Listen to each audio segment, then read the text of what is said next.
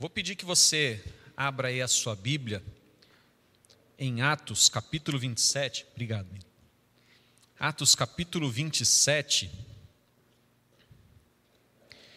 Eu venho falando durante esses, esses últimos cultos, seja domingo ou seja quarta-feira,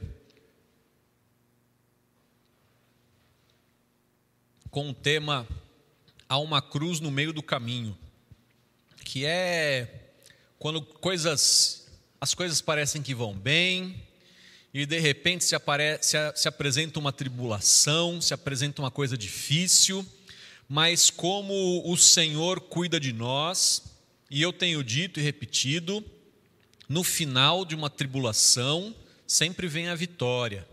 Depois da cruz sempre vem a glória. Não há ressurreição, aliás, não haveria ressurreição se não houvesse a cruz. A cruz ela é necessária. A provação é inevitável. Mas para aqueles que estão em Cristo, a vitória é certa. E hoje eu quero então é, o último, a última mensagem dessa série. É, eu quero olhar um episódio que aconteceu com o apóstolo Paulo no capítulo 27 de Atos. Eu peço que você mantenha aí a sua Bíblia aberta, porque nós vamos ler vários versículos, mas eu queria ler primeiramente o versículo 20 e hoje eu quero falar sobre é, o título da mensagem é de quem é a culpa. Quando acontece algo ruim na sua vida, na sua família, de quem que é a culpa? A gente sempre fica procurando, tentando achar quem é o culpado, né? Ah, pode ser a família, pode ser o seu pecado, é, tem uma época se falava muito, conquanto a Bíblia não dá nenhum apoio para isso, de, de maldição hereditária, ou seja, seu tetravô pecou e você está aí na pindaíba hoje por causa dele. Falou, meu filho, que, meu, o que esse sujeito fez não chega até mim. Mas, então, assim, fica se procurando algum, algum culpado para que a gente possa jogar sobre ele a culpa da nossa mazela. Mas eu não quero só procurar com você um culpado. Eu quero tentar te mostrar como é que a gente sai dessa. Porque achar o culpado é fácil. É, colocar a culpa em alguém é fácil. Mas mudar o rumo e sair dessa, isso é um pouco mais difícil. Isso é um pouco mais complicado. Então, a palavra do Senhor em Atos capítulo 27, versículo 20, nos diz o seguinte: E não aparecendo, havia já alguns dias, nem sol, nem estrelas, caindo sobre nós grande tempestade, dissipou-se afinal toda a esperança de salvamento, dissipou-se afinal toda a esperança de salvamento. Neste episódio na vida de Paulo chegou um momento em que todos que estavam num navio rumo à Itália pensaram: agora acabou, não tem mais jeito. A certeza que eles tinham era de que eles iriam morrer que o barco iria afundar e de que todos estavam perdidos. Te pergunto, nessa temporada de 2020 na sua vida, a temporada de 2020 na nossa vida foi série de terror, né? Não foi série de Netflix, mas foi uma série assim bem pesada, daquelas cheia de dramas, cheia de, de reviravoltas. Ah, e agora a gente começa uma nova temporada e a gente espera que essa temporada de 2020 seja um tanto quanto mais leve, mais, mais fácil. Mas teve algum momento em que você pensou assim: ixi, agora não vai dar mais, hein? Acho que agora vou morrer, acho que agora tudo acabado. Conheço algumas pessoas que passaram por isso. Conheço pessoas que é, já fizeram testamento, e como eu tenho uns amigos que não são muito ricos, já fizeram testamento, fala assim: olha, você vai pagar esse boleto aqui, você vai pagar essa outra dívida aqui, tá? Você assume esse carnê aqui, porque é, no geral, irmãos, pobre deixa duas coisas de herança. No geral é isso. É dívida e doença hereditária. Só. Aí faço um parêntese, eu fui no, numa dermatologista há uns 20 anos e eu fiz tratamento de acne, né? fiz mais de dois anos tratamento para acne, e aí ah, já tinha uma certa intimidade com a médica. Aí um belo dia, numa bela consulta, estava eu lá e perguntei para ela: Mas doutora Daisy, tem tratamento para calvície? Aí ela olhou bem nos meus olhos e perguntou: Seu pai é pobre, né? Aí eu falei: Mas o que, que tem a ver meu pai ser pobre com o tratamento da calvície? Ela é, porque pobre só deixa essas coisas de herança, filho. É calvície, é problema cardíaco, essas coisas aí, filho. Aceita que você vai ser careca, que não tem tratamento. Falei, amém, irmão. Falei, amém. É, tá bom, é, meu pai é pobre e não tem tratamento, enfim. Fecha parênteses. Mas teve algum momento você achou que estava tudo perdido? E será que nesse momento você perguntou assim: de quem é a culpa? Fui eu que errei? Foi algum pecado? Foi, será que foi o atual presidente da República? Será que foi o anterior? Quem que errou? Quem que pecou? Foi meus pais que pecaram? Quem quem quem me colocou nessa situação? Ó oh, Senhor, como é que eu cheguei até aqui? O que eu fiz para merecer esse castigo? Será que você já se perguntou alguma vez isso? Onde foi que eu errei? E nesse episódio que a gente, que a gente vai olhar com, com mais calma, que está descrito em todo esse capítulo 27 e um pedacinho do 28 de, é, de Atos, tem uma, uma questão que eu acho bem interessante, que é a soberania de Deus e a nossa responsabilidade. Se Deus manda em tudo, por que, que as coisas ruins acontecem? Se eu tenho que decidir tudo, por que, que eu não, não, não sai tudo do jeito que eu queria? Se Deus é bom, por que, que o mal acontece? Por que, que vem o sofrimento? Se eu não errei, se eu não fiz nada de errado, por que, que eu que estou sofrendo? Oh, que sofra quem fez aquilo de errado. Tem momentos em que a gente vai ficar sem saber o que dizer. E o apóstolo Paulo vai sofrer algumas coisas que ele sabia que ia dar errado. Ele tinha certeza e a convicção de que ia dar errado. Ele avisou para todo mundo que ia dar errado e falou: gente, ó, não, não tá certo isso aí não. Mas a maioria decidiu. E decidiu e todos foram e acabaram que todos sofreram. Mas o mais interessante é que é o seguinte: nesse texto, eles decidiram ir para o lugar certo, do jeito certo, na hora errada. Eles tinham que ir para Roma e estavam indo para Roma. Eles tinham que ir de navio e estavam indo de navio. Só que não era a hora. Mas a maioria, diz o versículo 12, se você olhar comigo aí na sua, na sua Bíblia, o versículo 12 desse capítulo 27 fala assim: Não sendo o porto próprio para invernar, a maioria deles era de opinião que deviam partir dali para ver se podiam chegar a Fenície e passar o inverno, visto ser um porto de Creta. Assim, bom, a maioria olhou e falou assim: olha, vamos lá, vamos, ó, tá tudo certo, a gente está no navio, tá, tá tudo direitinho aqui. O porto lá é bom, é melhor do que esse aqui. Qual é o problema a gente ir? Só o apóstolo Paulo que falou assim: não, não, gente, vamos, vamos ficar aqui. Se você olhar o versículo 10, vai falar: não, não, gente, a viagem vai ser muito perigosa. Vamos permanecer aqui. E Paulo foi voto vencido na multidão, e todos, e diz o texto bíblico que eram mais ou menos 300 pessoas neste navio, e a maioria decidiu por ir. Irmão, nem sempre olhar as coisas naturais é errado. Olhar as circunstâncias não é errado.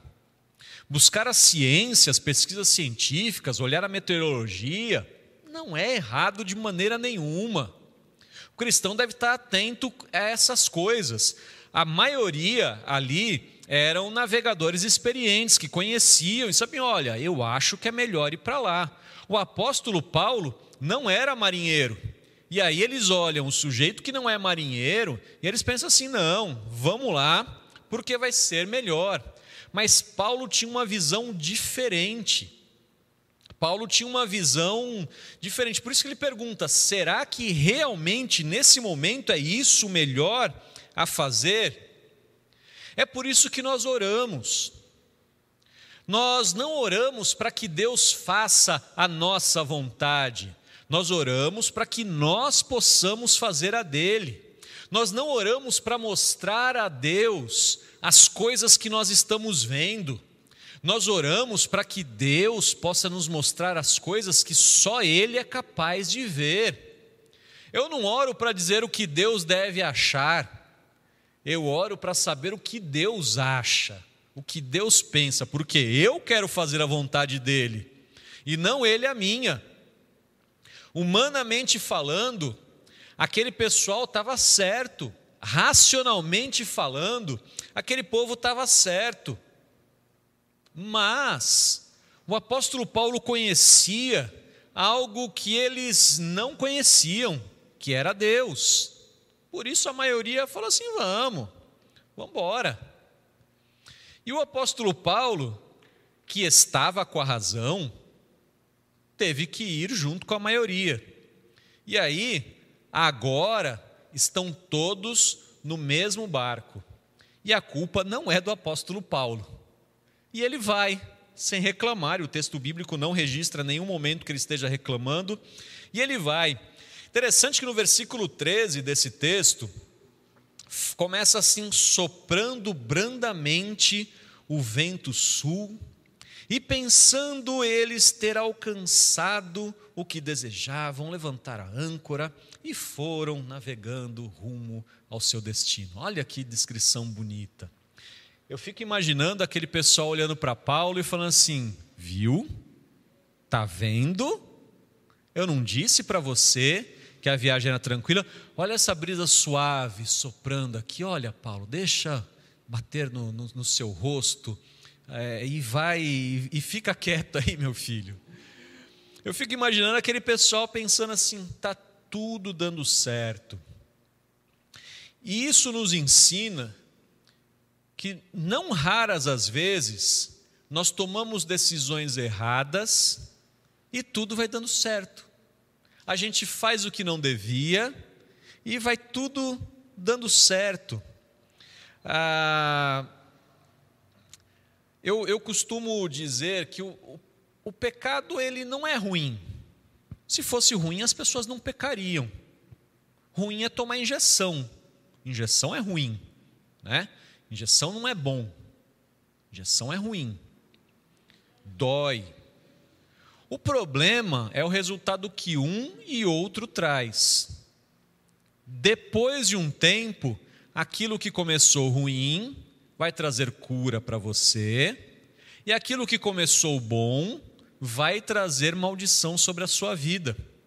Nem sempre as coisas que começam ruim são necessariamente ruins, e nem sempre as coisas que começam boas são necessariamente boas.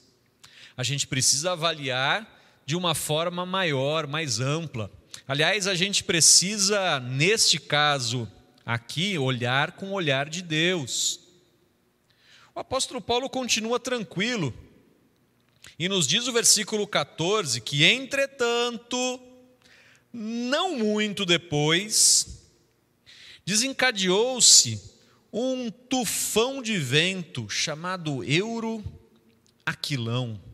Então chegamos no momento em que ah, as coisas elas começam a mudar. Olha, agora o vento começa a soprar forte, as coisas começam a, a, a dar errado. Eu fico imaginando que aqueles marinheiros que olhavam com desdém para Paulo, agora não querem mais nem encará-lo. Vem, Paulo já passa para outro lado, porque tem medo de que Paulo diga: Olha, tá vendo?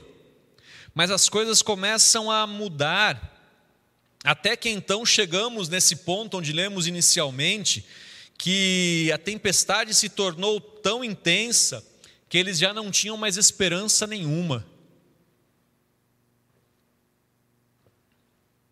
Agora as coisas ficaram muito, muito ruins. O que você precisa entender é que o peso das decisões você que vai carregar.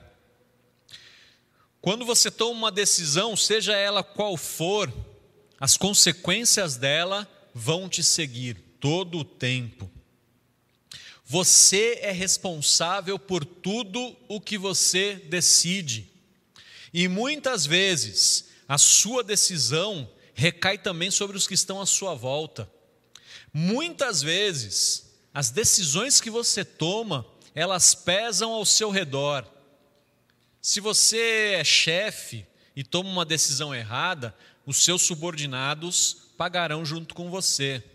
Você é pai, você é mãe, você toma uma decisão e a sua família vai sofrer junto com você. Ah, uma pessoa, ela pode ser solteira, decide dirigir embriagada, e quantos casos a gente viu agora nesses dias de festas? decidiu dirigir embriagado, ah, eu não respondo para ninguém, mas causa um acidente, machuca pessoas à sua volta.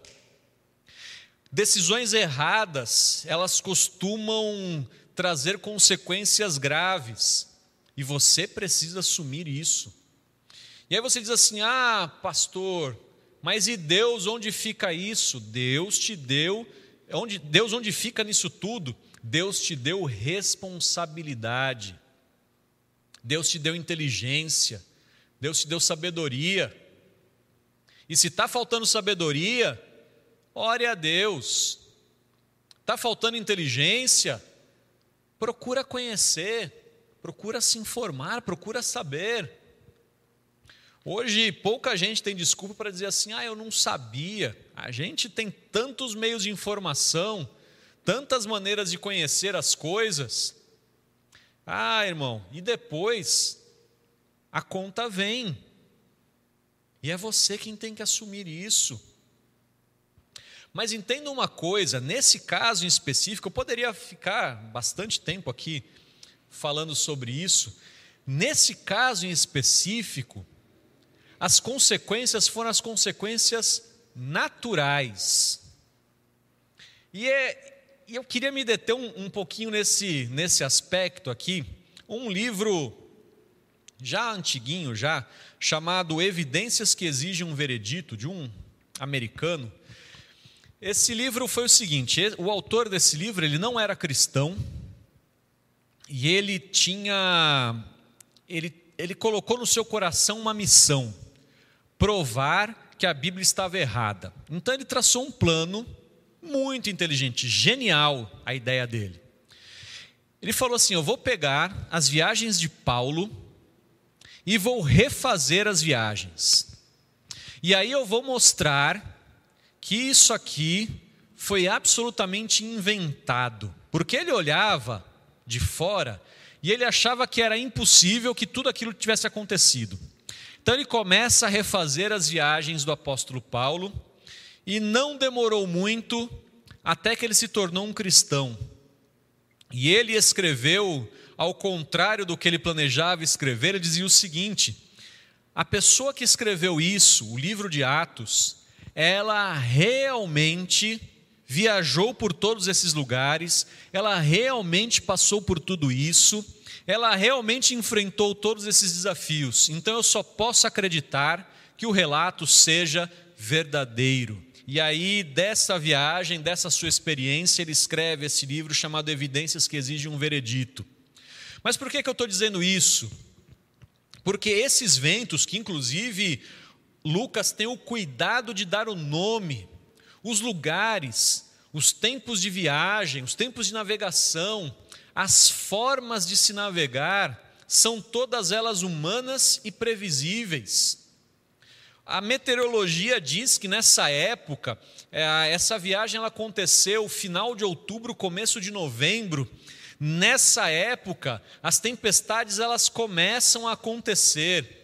Esses ventos são absolutamente normais.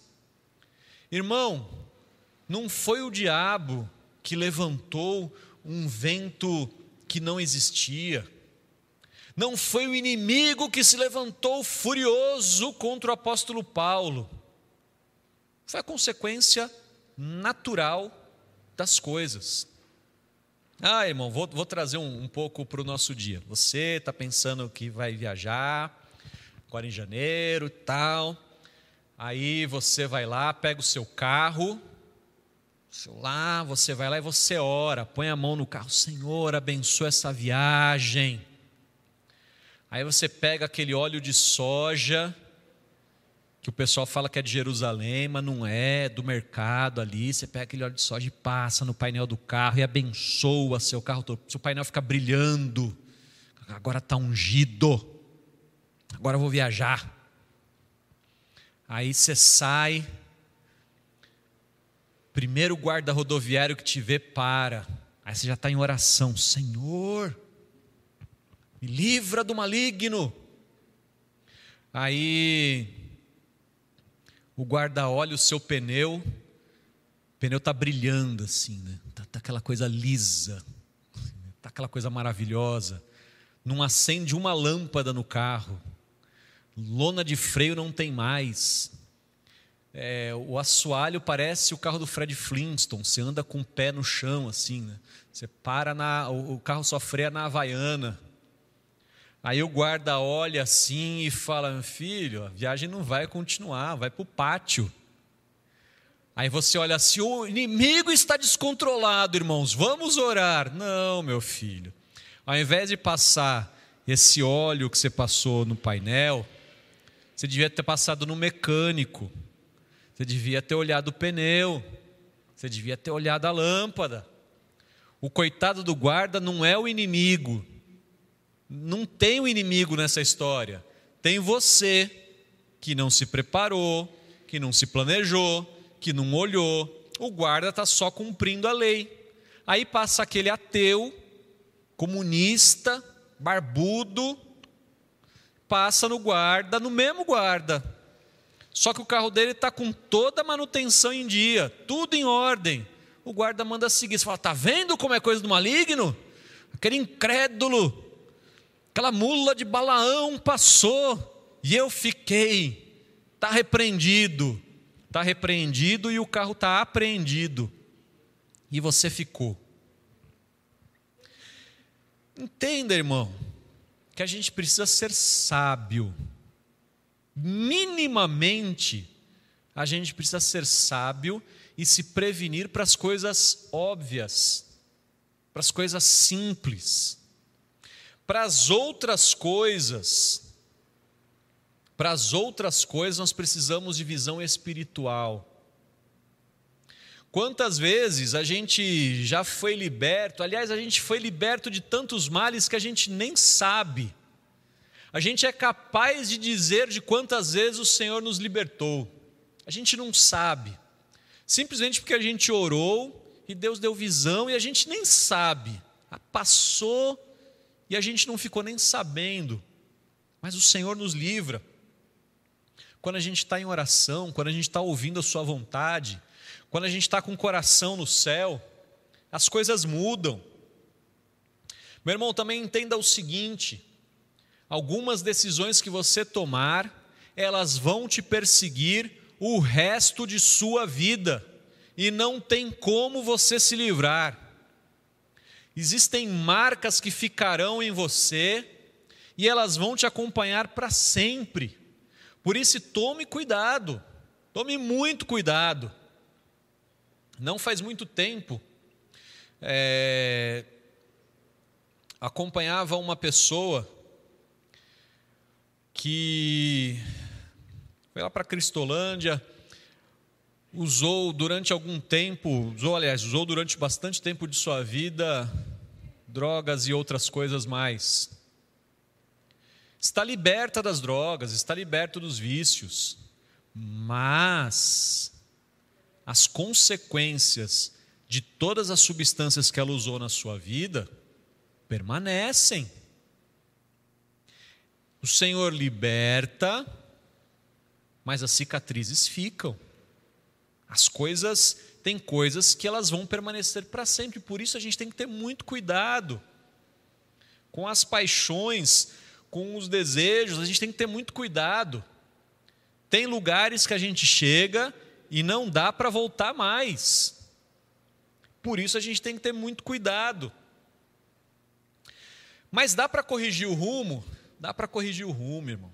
Você pode se perguntar assim: agora eu errei, eu vou ficar preso nisso para sempre? Não. Primeira coisa que você tem que entender é aceitar que pegou um caminho errado. Não adianta. Se você pegar o caminho errado, chega uma hora que você precisa corrigir. Ah, e a primeira coisa que você precisa entender é onde foi que você errou. O apóstolo Paulo, no versículo 21 desse texto, ele diz àqueles homens: é, havendo todos estado muito tempo sem comer, Paulo, pondo-se de pé no meio deles, disse: Senhores, na verdade era preciso terem me atendido e não partir de Creta, para evitar esse dano e perda. A primeira coisa que a gente precisa entender é onde foi que a gente errou. Onde foi que a gente perdeu o rumo? Paulo disse: Olha, vocês perderam o rumo já na saída. Vocês tinham que ter ficado quietos lá, mas vocês resolveram sair. Bom, agora não dá mais para voltar para lá. Mas reconhecer o erro é a primeira coisa. É o, é o primeiro. É o primeiro passo. Admitir que errou.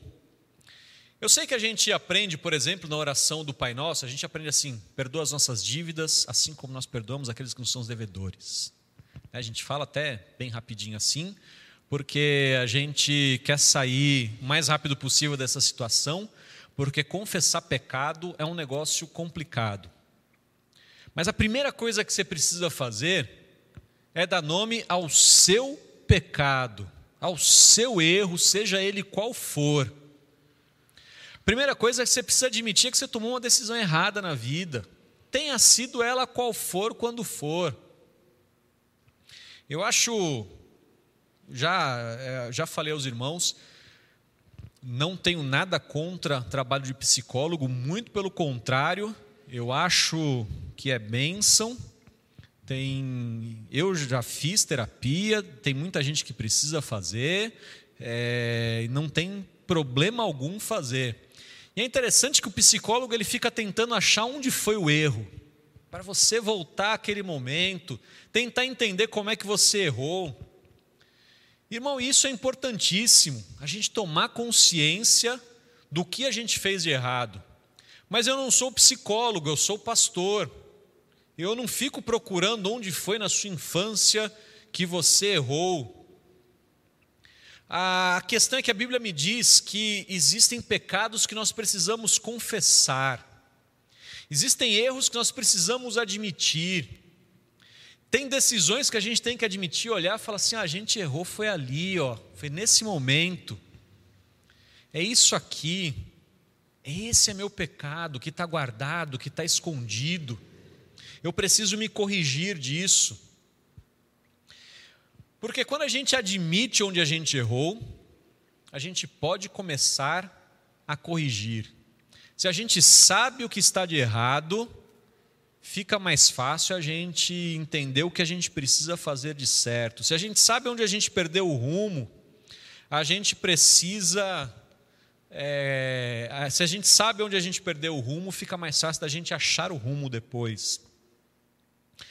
Mas a segunda coisa que a gente tem que fazer para colocar o rumo de volta é orar a Deus, é confessar a Deus, é pedir a Ele que nos dê a direção, é fazer como o apóstolo Paulo fez, versículo 23. Se você olhar aí, Paulo disse para aqueles homens: Olha, vocês deviam ter me ouvido lá atrás, mas essa noite, um anjo do Deus a quem eu pertenço e a quem eu sirvo, ele esteve comigo. O apóstolo Paulo não tinha culpa do que estava acontecendo, o apóstolo Paulo é, não, não era o responsável, não era o líder, na verdade, ele é um presidiário que está sendo transportado, está sendo transferido de Jerusalém para Roma. Ele é uma das pessoas menos importantes nesse navio, mas ele continua confiando em Deus, ele continua acreditando no Senhor. Ele sabe que só tem um jeito de colocar o navio no rumo de volta é o Senhor intervindo. E não tem outro jeito. E é por isso que o Senhor na, manda o seu anjo para falar com ele, diz: Ó oh, Paulo, na verdade você é o cara mais importante aqui nesse navio. E eu estou dizendo para você: ninguém, absolutamente ninguém vai se perder. Continua confiando e avisa para esse pessoal todo que vai ser assim. E é por isso que ele diz no versículo 25: Portanto, senhores, tenham coragem. Eu tenho uma boa e má notícia para você. A boa notícia é que o Senhor vai corrigir o rumo da sua vida. A má notícia é que você precisa continuar lutando. A luta não acaba. Deixa eu te explicar uma coisa. Cair no poço é fácil, sair do poço é difícil. Antes de cair no poço, você estava inteiro, íntegro e intacto. E aí você cai no poço, você se machuca dolorosamente. E o poço é alto. Algumas vezes você vai precisar de socorro especializado. Algumas vezes vai demorar, vai ser difícil. Mas você vai precisar sair. E o que o apóstolo Paulo está dizendo para aqueles homens é: coragem, estejam firmes, continuem lutando, continuem navegando porque a luta não acabou. A gente vai chegar aonde a gente precisa, mas é debaixo de luta. O que eu preciso te perguntar é: quem é que tem direcionado a sua vida? Como é que você enche o seu coração? Quem enche a sua mente? Porque é o seguinte: quem encher a sua mente, o seu coração, dará a você uma direção. Quem coloca ideias na sua mente é quem vai te dar o rumo. Se você não tem ouvido a Deus, se você não tem ouvido a palavra de Deus, provavelmente você vai andar no rumo errado. A gente precisa ter bastante cuidado.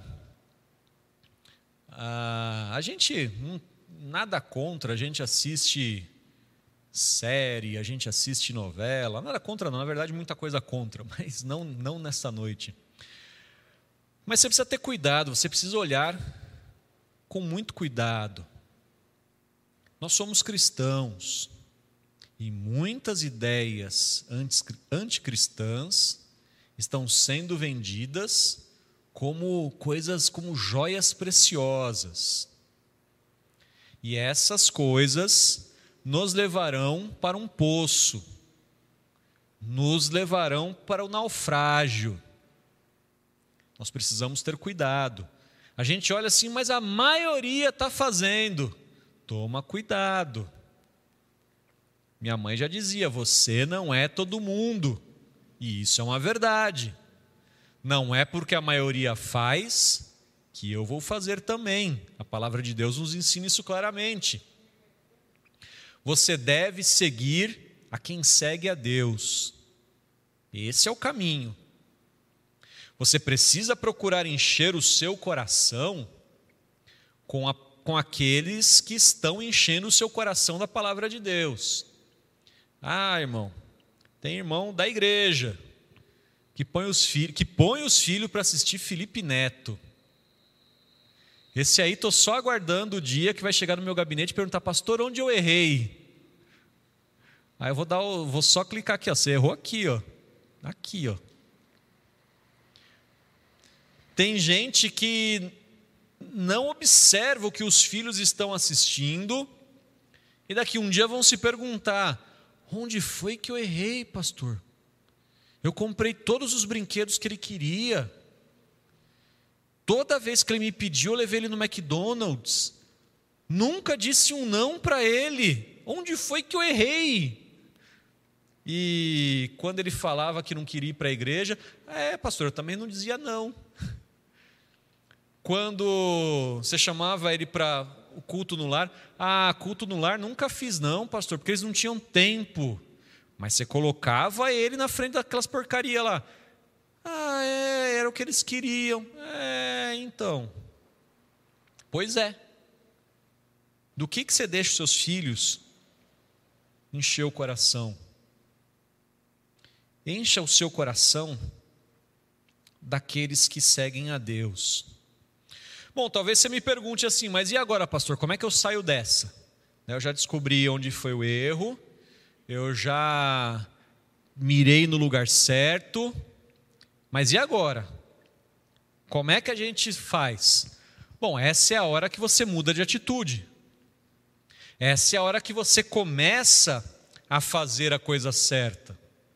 Mas, irmão, não acha que você se arrepende no domingo e na segunda já são flores. Ah, eu descobri aqui que, que era esse o meu erro, e agora na segunda-feira tá tudo lindo. Ô irmão, você está lá no fundo do poço, e no poço não tem elevador. Para sair do poço é só escalando, é com corda, sei lá como é que é. E isso, você deve estar lá no fundo, machucado, ferido. Leva tempo. Por isso que o apóstolo Paulo, versículo 26 desse texto, ele disse àqueles homens: É necessário que sejamos arrastados para alguma ilha. Eles estavam navegando sem rumo. O apóstolo Paulo falou: Olha, ninguém vai morrer porque o anjo do Senhor me falou que a gente vai chegar. Só que a gente vai continuar navegando aqui sem rumo. Vamos continuar confiando, porque vai continuar ruim por algum tempo. Antes de ficar bom, vai ficar ruim. Não ache você que as mudanças serão milagrosas de um dia para a noite. A mudança para o mal já havia acontecer numa noite, num final de semana. Já havia acontecido de forma muito rápida. Diz a ciência que você pode ficar viciado em crack usando uma única vez. Uma única dose, a pessoa ela pode ficar viciada. Uma vez. Só que para você se livrar do vício, vai demorar meses, talvez anos, por causa de uma dose de uma primeira vez. Entende, irmão? Abraçar o mal é rápido, sair de lá é complicado, é muito difícil. Aqueles homens ainda precisariam passar por algumas coisas, como diz o texto, eles ainda passaram por várias coisas. Mas sabe, versículo 38 diz que aqueles homens jogaram até o trigo no mar.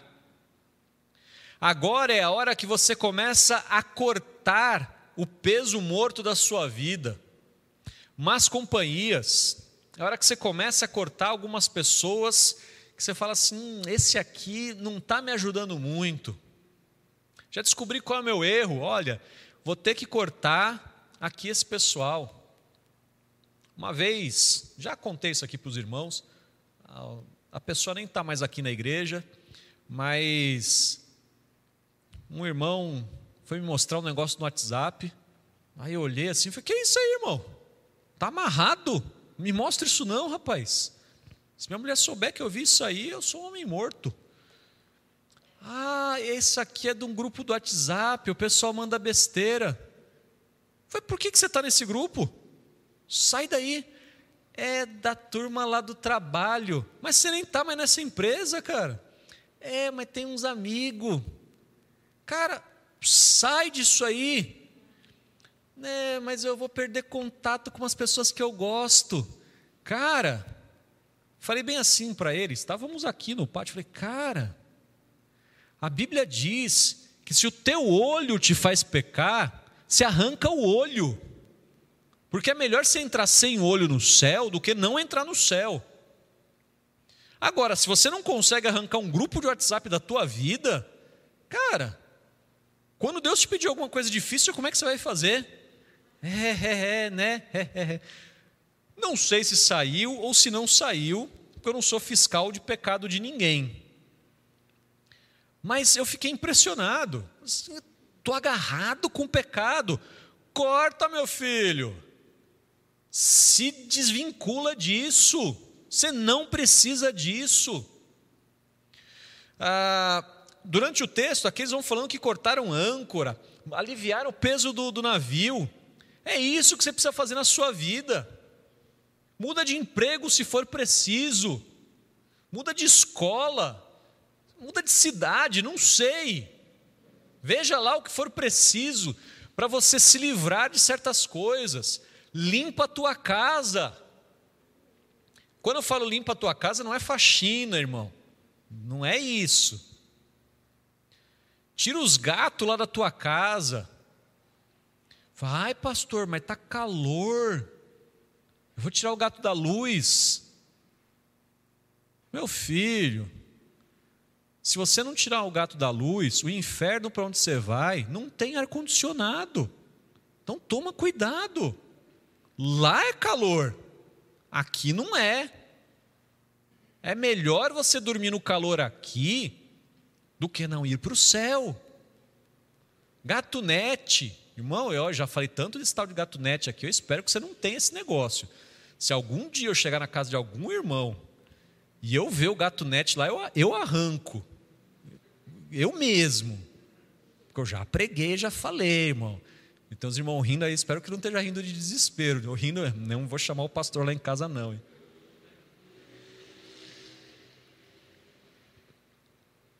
Para que, que você precisa disso? Corta isso. Irmão, eu já falei, lá em casa não tem. É só internet, acabou. E é isso. Só. Tira software pirata do seu computador, acaba com isso. Dá trabalho, irmão, dá trabalho, mas a bênção do Senhor vem. Aquele, diz a palavra do Senhor, aquele que bem organiza o seu caminho, eu lhe mostrarei a salvação. Arruma o teu caminho para que o Senhor te mostre a salvação. Essas coisas não são bênção, elas são maldição. Parece no começo que é bênção, você fica felizão, né? É, você põe lá aquele gato net com 450 canais, todos os filmes do mundo, aquele negócio todo. Você fala assim: agora eu vou ver todos os jogos do Paysandu. Olha aí que benção, irmão. Aí teu time está indo lá para a segunda divisão, você não sabe por quê. É você, irmão, que não está abençoando o teu time. Irmão, larga disso. Terceira coisa que você precisa fazer, para de repetir os mesmos erros. Se você repetir os mesmos erros, as mesmas coisas acontecerão. Versículo 31, tinha uns homens tentando fugir. Paulo já tinha falado, ó, é para ficar no barco. Mas aí, Paulo falou: olha, se eles não permanecerem a bordo, vocês não poderão se salvar. Paulo falou uma vez e o pessoal não obedeceu, deu ruim. Paulo fala a segunda vez, aí tem um pessoal querendo ir embora. Paulo falou: oh, já falei, gente. Vocês vão de novo? Vocês não vão se salvar. Cuidado com erros que você já sabe que é errado, você já sofreu, você já apanhou, você já se machucou, já se feriu e está lá você de novo na fila para fazer a segunda vez. Ô, gente, cuidado, se você errar de novo, as consequências ruins virão de novo. Todas as vezes que você fizer algo ruim, as consequências virão, elas não mudarão. Então muda teu caminho, muda teu rumo, não passa por aquele lugar, dá a volta, sai daí, mas não faz de novo. Quarta coisa que você precisa fazer para você mudar, segundo o texto bíblico, é a gente precisa perceber e entender quando a intenção de Deus passa pela nossa responsabilidade, quando a gente tem que fazer alguma coisa. Porque a gente canta assim, e é, e é verdade, fala assim: o meu trabalho é descansar em ti. Isso é verdade. Só que tem algumas coisas certas que a gente precisa fazer. O versículo 34, o apóstolo Paulo diz para aqueles homens o seguinte: por isso eu peço que comam alguma coisa, pois disto depende a sobrevivência de vocês. Eu digo e insisto que não é só tirar a coisa ruim, é colocar a coisa boa no lugar da ruim. Você não para só de fazer o mal, no lugar do mal, você põe o bem. Agora o apóstolo Paulo está dizendo para aqueles homens: olha, a gente vai esperar a gente vai a gente vai jogar as coisas fora, a gente vai continuar firme, só que agora a gente vai comer, porque se a gente não comer a gente morre. Aí não adianta nada. Deus quer te salvar, só que você precisa de uma boa refeição. Então vamos lá, e o pessoal ouviu aquela palavra e comeu. É interessante olhar que nesse caso a salvação dependia apenas de uma boa refeição. Seria bom se todos os nossos problemas se resolvessem com um bom prato de comida.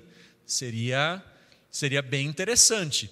Não é o caso da imensa maioria dos nossos problemas. Ao contrário, muitos problemas na nossa vida começam por causa de um bom prato de comida. Né? A gente começa a dar aquela engordada e tal. Mas nesse caso, o apóstolo Paulo falou: vocês precisam comer, porque eles estavam, vocês precisam se cuidar. A luta tem sido difícil, tem sido árdua, mas vocês precisam se cuidar. Se vocês não tomarem providências, o estresse vai tomar conta de vocês, vocês vão, vocês vão perecer, mas não pelo mar, pela fome. Irmão, se você tirou a coisa ruim da sua casa, agora coloca a coisa boa. Se você cortou um mau hábito, coloca um hábito bom. Se você tirou a mentira, não é só parar de falar mentira, agora é falar a verdade.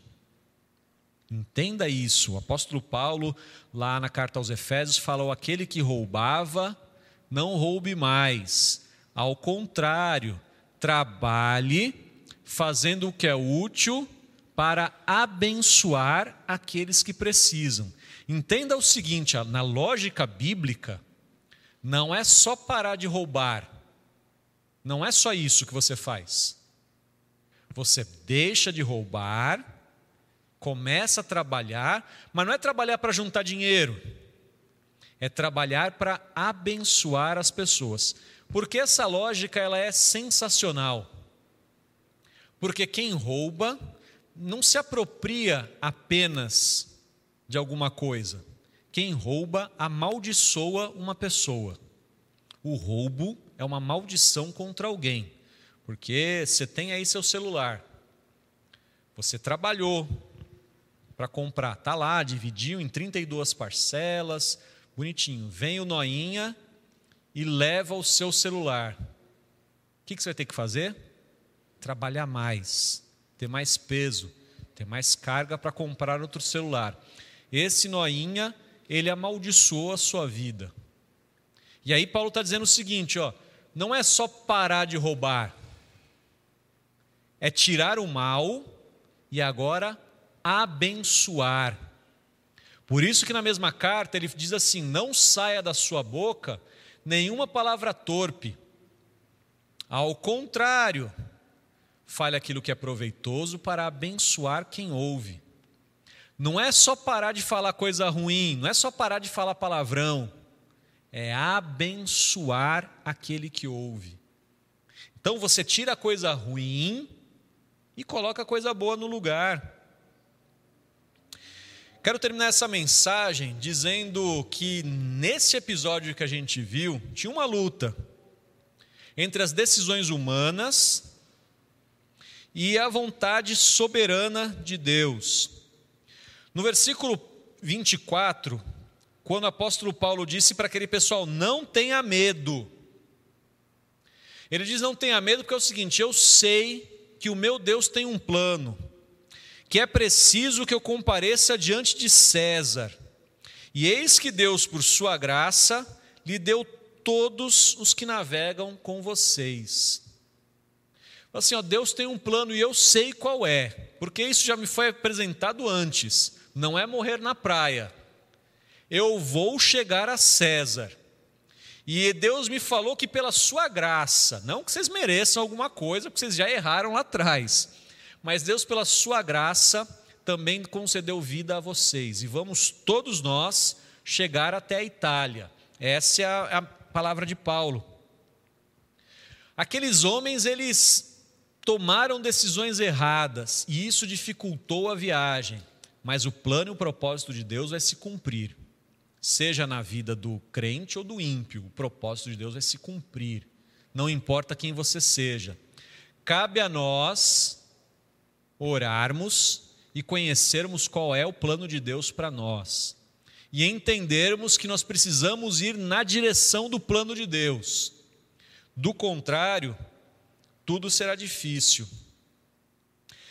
Se a gente der uma, uma adiantada um pouco na história, e for para o capítulo 28, nos versículos 9 e 10, tem o desfecho dessa história. A Bíblia nos diz assim: à vista deste acontecimento, os demais enfermos da ilha vieram e foram curados, os quais nos distinguiram com muitas honrarias, e tendo nós de prosseguir viagem, nos puseram a bordo tudo o que era necessário. Olha só como terminou essa, essa viagem. Aquele navio naufragou, eles perderam tudo de valor que tinha no navio e mantiveram a vida. Cerca de 300 homens. Foram parar numa ilha. Nessa ilha aconteceram várias coisas extraordinárias, inclusive a cura de muitas pessoas, e os nativos da ilha de Malta trataram com dignidade aqueles homens, providenciando tudo o que era necessário para que o propósito de Deus se cumprisse. Irmão, eu nunca cantaria, como aliás eu nunca cantei, aquela música que talvez você tenha cantado, e se você gosta, problema seu. Restitui, eu quero de volta o que é meu.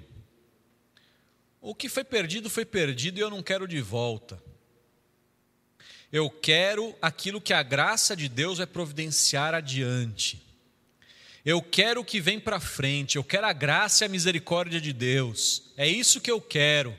Eu não quero de volta o que é meu. O que é meu já ficou para trás. Eu quero o que é de Deus. Porque Deus, Ele é capaz de fazer infinitamente mais além de tudo o que pensamos ou pedimos conforme o seu poder. Eu não quero aquilo que a minha mente é capaz de imaginar.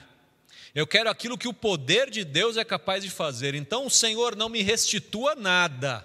Eu não quero nada. O que já foi roubado, já foi tirado, o que eu tive que largar no fundo do mar, isso fica lá. Eu quero a sua graça. Eu quero a sua misericórdia.